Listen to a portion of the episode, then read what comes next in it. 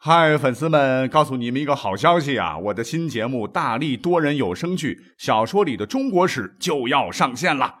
想要了解新节目或者跟我互动聊天，赶快来加入 VIP 粉丝群。入群二维码就在本期节目的声音简介中。你也可以添加我的小号，拼音大历史加幺零幺 D A L I S H I 幺零幺，然后拉您入群。我在那儿等你。管他正史野史。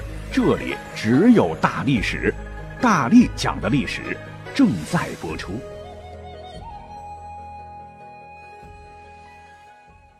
欢迎收听本期节目。那上午呢，我去牙科拔了颗牙，直接导致我说话漏风啊，疼都是小事儿。所以啊，如果节目质量哈有所降低啊，请各位多多原谅。那今天讲什么呢？在中国历史上是设立史官的。专门记录国家大政以及帝王言行啊，是一种由来已久的制度和传统。尤其是皇帝跟前的这些史官们啊，对皇帝的记录那都是海量、详细到令人发指。每天干了些啥，吃了些啥，说了些啥，连拉屎放屁、夫妻生活几点几次、多长时间等等啊，都要分门别类记录好，归档建制。那更别说皇帝的选拔、登基、废黜、宴驾等等有关国体的大事。但是啊。翻看两千多年的帝王资料啊，很奇怪，其中有些皇帝下台之后啊，他竟然在历史上隐身了。嗯，那是史官们不给力，还是历史上另有隐情呢？那今天呢，就随便给大伙来聊聊这个话题。找到几位，按时间顺序排列，先来讲讲千古悲催帝汉废帝刘贺。当年汉昭帝刘弗陵啊，没有儿子，死后呢，他的侄子昌邑王刘贺。他自个儿也没想到啊，是非常幸运的被权倾朝野的大司马大将军霍光是扶上了皇帝宝座，啊，真是奇迹性的君临天下。可是让很多人没想到，他一当上皇帝啊，真的是让人们大跌眼镜啊！这小子不仅不理朝政，还和宫女大搞淫乱之事，最后呢还差点强奸先皇的老婆，被霍光一气之下禀报太后，太后都怒了，直接把刘贺给废了。那满打满算，刘贺在宫里边就待了二十七天，而史书就记载他做下了一千一百二十七件荒唐事，平均下来每天四十多件啊，简直是坏事做尽。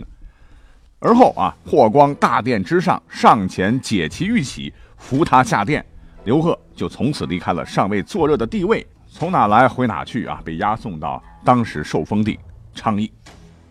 后来即位的汉宣帝对刘贺很防范啊，经过调查暗访，知道刘贺年约二十六七，身体萎靡，仪态不端，妻儿成群，行为言语略显白痴呆傻，哎，终于是放心了。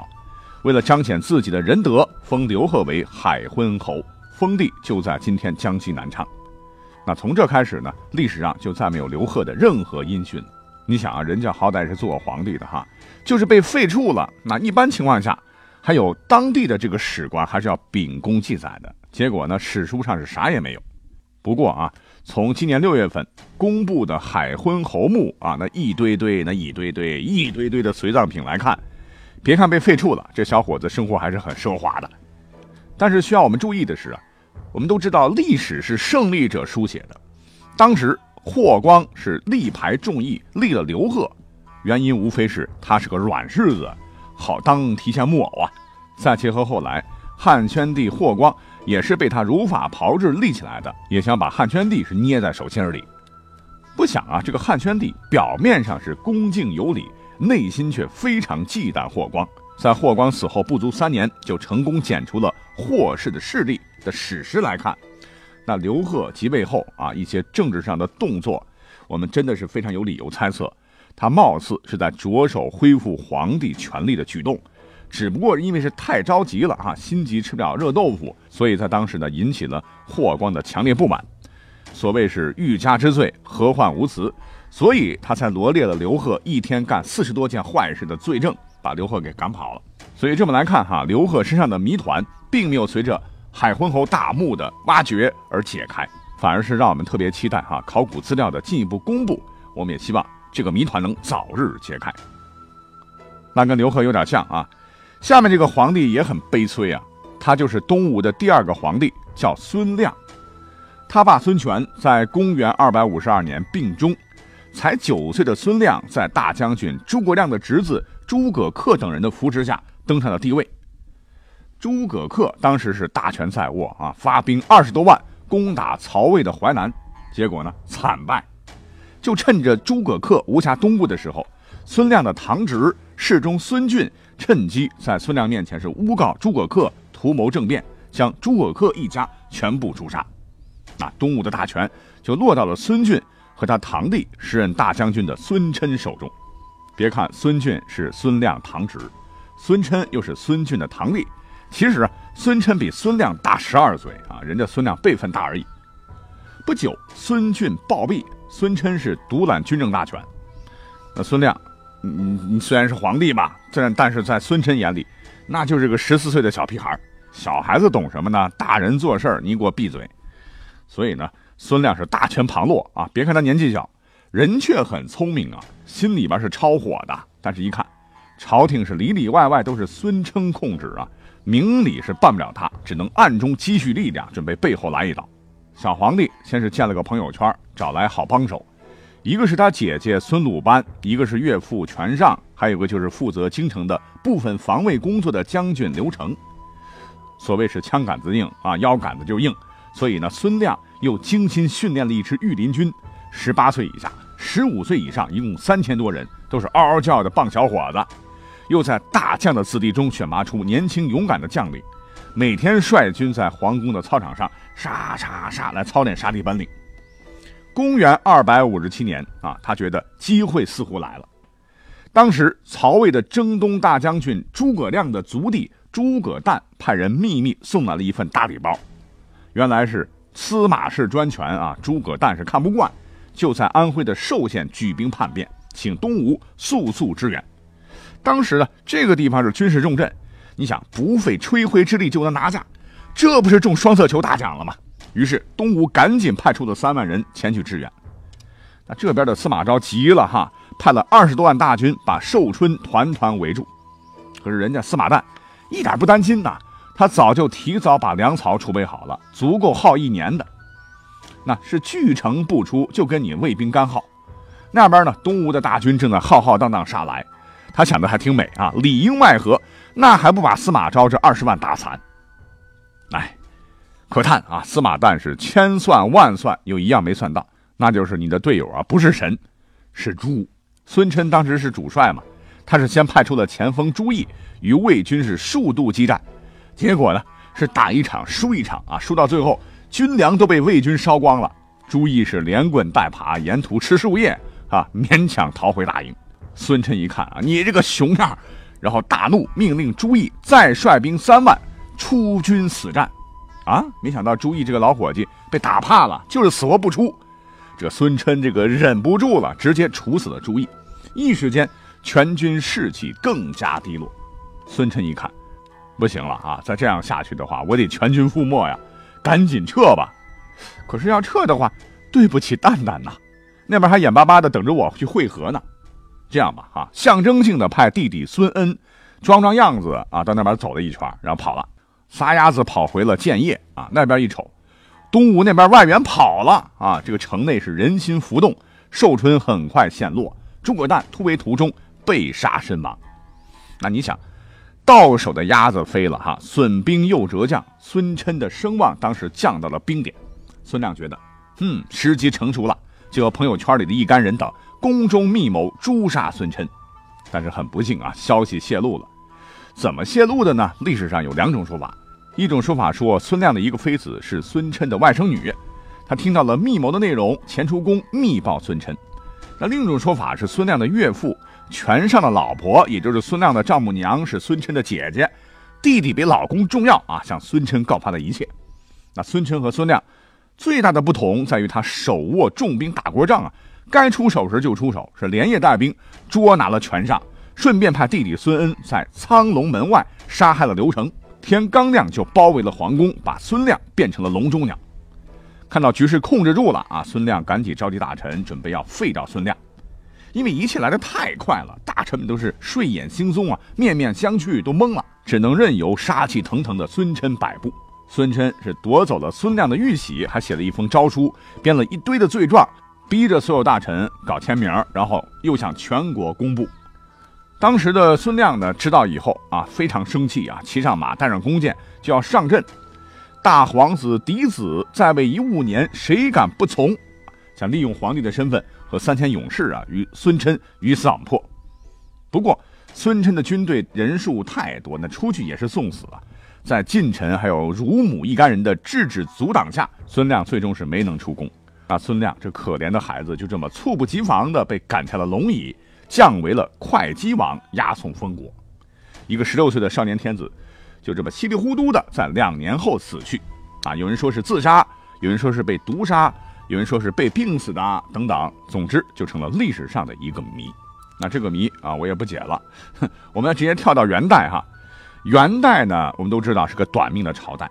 那他的第十个皇帝啊，叫孝耳之君阿速吉巴啊，他比上两位更悲催。在公元一三二八年，元朝的泰定皇帝驾崩于上都。也就是今天的内蒙古锡林郭勒盟正蓝旗北，当时是元朝的夏都啊，夏天避暑才去的。那按照继承法的话，应该是九岁的太子阿速吉巴继得大统啊。可是当时的左丞相叫道次沙专权，过了一个月仍然不立亲军，对此朝也是议论纷纷，朝内亦是一片混乱。那留守大都的，也就是今天北京的兼枢密院事啊，燕铁木儿趁机是发动政变。拥立了怀王图詹木儿在大都大明殿称帝，也就是元文宗皇帝。很快，图詹木儿继位的消息就传到了上都。道次沙在宗室诸王的支持下，为了达到继续独揽朝政的目的，在慌乱当中，也是同年九月，把九岁的太定帝的皇太子阿速吉巴抱上了皇帝的宝座，改元天顺，史称天顺帝。哎，这可精彩了哈！元王朝一下子在大都和上都。出现了两个皇帝，俗话说天无二日啊。一个月以后，文宗派燕天木儿进攻上都天顺朝廷，道次沙是屡打屡败哈，屡败屡屡败屡败哈。看形势危急，被迫开城门，然后捧着皇帝的玉玺出城投降。图加木儿兵入上都，然后进攻搜捕，后妃等人都在，唯独不见了阿速吉巴。啊，当然也有人说被道刺杀所杀害。总之，历史上阿速吉巴。在做了一个月的倒霉皇帝以后，就人间蒸发，不知所踪了。下面这个皇帝呢，史书记载也是寥寥哈。我们一说到唐朝皇帝，中宗李显、睿宗李旦、唐玄宗李隆基这三个似乎一气呵成、连成一片的。其实呢，在李显和李旦中间还有一个皇帝，那就是年仅十六岁的李重茂。哎，各位可能了解比较少。话说。外号叫六味地黄丸的李显被韦皇后啊和宝贝女儿安乐公主合谋毒杀后，韦后很快就立了年仅十六岁的李重茂为皇帝，改年号为唐隆，史称唐商帝。当然，这个政权哪有他的份儿啊？啊，朝政都是韦皇后把持。这个可怜的孩子在位还不到一个月，比阿速吉拔更惨啊，就被临淄王李隆基和太平公主联手发动的唐隆政变搞下去了。这次政变啊，诛杀了当政的韦皇后、安乐公主以及上官婉儿等为首的政治女性。那政变结束之后，李重茂的皇位当时还在，可是李隆基和太平公主这看着是别扭啊，于是想另立他人，一定要找一个安全的、听自己话的。话说这李重茂最后一次上朝，太平公主一见群臣进来了，就说啊：“国家不安，皇帝为了国家准备牺牲小我而传位给相王李旦。”旁边有人趁机拿出了早就写好的传位诏书，宣读起来。这李重茂一听，哎呀，这也太快了吧！哈，有点不能接受现实啊，就在宝座上是呆坐愣神。哎，这样就让现场变得特别尴尬，因为新皇帝在旁边啊，穿好龙袍等着接班的啊，诏书也读完了，可是李重茂他愣是在龙座上不动。哎，这是啥意思呢？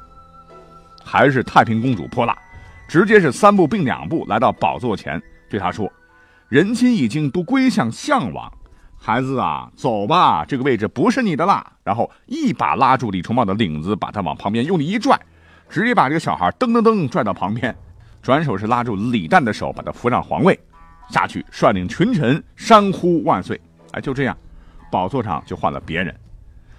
啊，你说这小朋友啊，这心里该多受伤！自个儿被甩一旁，下面是以前跪在自己面前的群臣，现在在向别人高呼万岁。嗯，这李重茂不知道当时啥感觉啊！你们这帮坏人，我要去找妈妈。那总之很快，李重茂就被降级了哈，成为了温王，不明不白的在二十岁的时候就挂了。史书上关于他的记载只是只言片语，不入皇陵，不入帝王本纪。连欧阳修编著的《新唐书》里，甚至连他的个人传记都寥寥。那他的一生似乎注定那就是个小标点。